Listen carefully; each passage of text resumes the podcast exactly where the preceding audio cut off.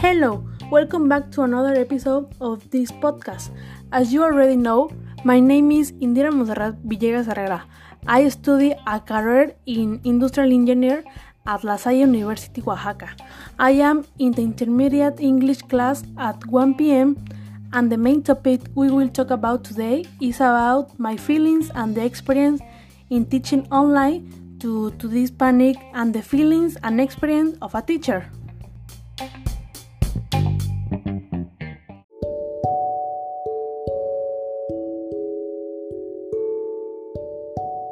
Hello everyone, here we are again, and as I had already said, today we will touch on the subject or how our educational system has been progressing in terms of online classes.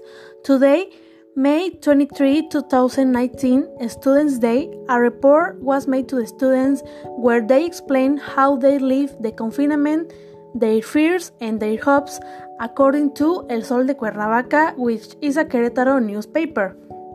Unfortunately, in this report, they explain that there is a lack of interest of the part of the students. Since lately they only do homework and activities to obtain a grade, but they don't pay attention to what the teachers comment, and also it's done is not the same type of learning. They don't read, they don't understand what they write, they don't attend online classes and if they do they don't give the respect to, to the teachers. They aren't mature enough to think about the situation and how difficult it's for teachers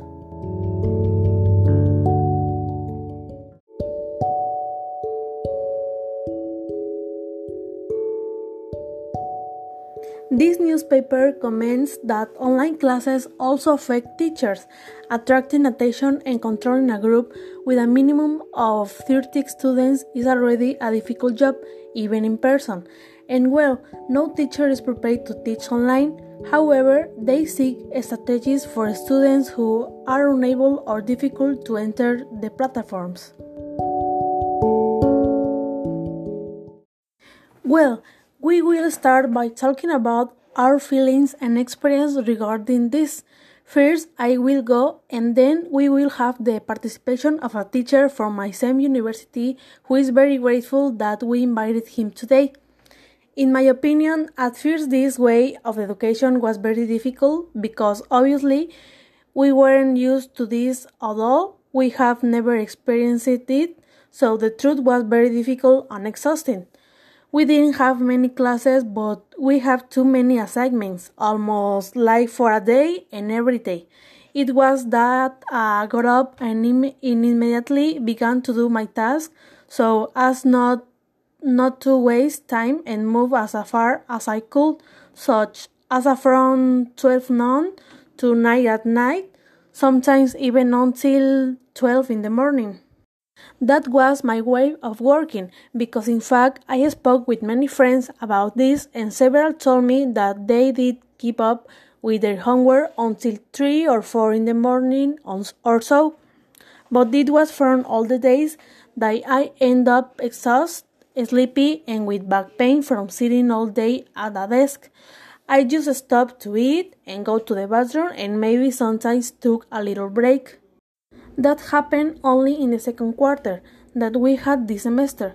When we started the third set, the truth was that everything was very different. Apart from the fact that we were already used to the way of working at home, we began to have more online classes through the Zoom platform and less homework. I thought that this had only happened because it was the first week of the semester and because I had returned from Easter holidays, but no, the rest of the park continued like this. Obviously, I like it much more because now they left us less homework, like only for a week, no longer for a day, and more classes. Of course, the difference was that now we had to get get up early for classes, not like before when we woke up at the time we want to do homework. The good thing about this was that my sleep has normalized again and I sleep and woke up early. As for my feelings about online classes, there have been many. I feel that in some classes, if it has gone very well, I have learned a lot in the same way that I did it in person, but I feel that in other classes not so much, and not because it is fault of the teacher, if not how once they were classes that, that have not always seemed so interesting to me, and the difference of having them online now is that I can be distracted if I want and I do it very easily, or I can even skip classes, which I don't do, but it will be very easy to do. That will be one of the disadvantage for me that you are very easily distracted and you may not take the classes seriously. Now, play the participation of one of my teachers. Let's meet him. Buenas tardes, mi nombre es Gerardo Silva Montes, ingeniero industrial y catedrático de la Universidad La Salle. Bueno, pues la pandemia nos ha obligado a encontrar una nueva forma de enseñar y de aprender. Tanto alumnos como maestros nos estamos adaptando al cambio. Con tolerancia, empatía y hasta cierto entusiasmo lo estamos logrando, ya que la escuela no está de cuarentena, sino simplemente se cambió de lugar a nuestros hogares. That was the participation of my teacher, who in this semester is giving me the work study class, which is very important for my career and in addition to being my teacher, he is also my group tutor. He is an industrial engineer and a teacher who likes to teach others about the career he loves the most. Within face to face classes, he always enjoys giving them. He explains in a wide and clear way, in a way that we understand. These months, taking classes online haven't been an obstacle for him at all because he has mastered them perfectly doing various dynamics and walking methods at a distance. It continues to provide the same interest, the same joy, and importance that we learn. He even implemented a good way that we could be in contact and know more about various companies and industries, having some conference with different engineers in chairs of nationally and internationally recognized companies, generating in us a lot of knowledge. Well, in conclusion, about how we have all been going through this topic, as many students, as teachers, it has been very difficult to get along. It's something we have never done, but there is always a first time for everything. The truth is that there is nothing like having face to face classes because in this way the teacher develops even more with the students and the students with the teacher. In addition to the fact that there are certain things that must be done in person. Anyway, online classes aren't entirely bad.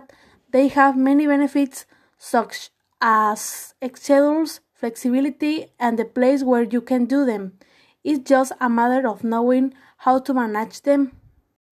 I hope that despite all the talk, students still manage to take advantage of these classes, striving and taking things seriously as well as teachers not giving up on learning this new method of teaching.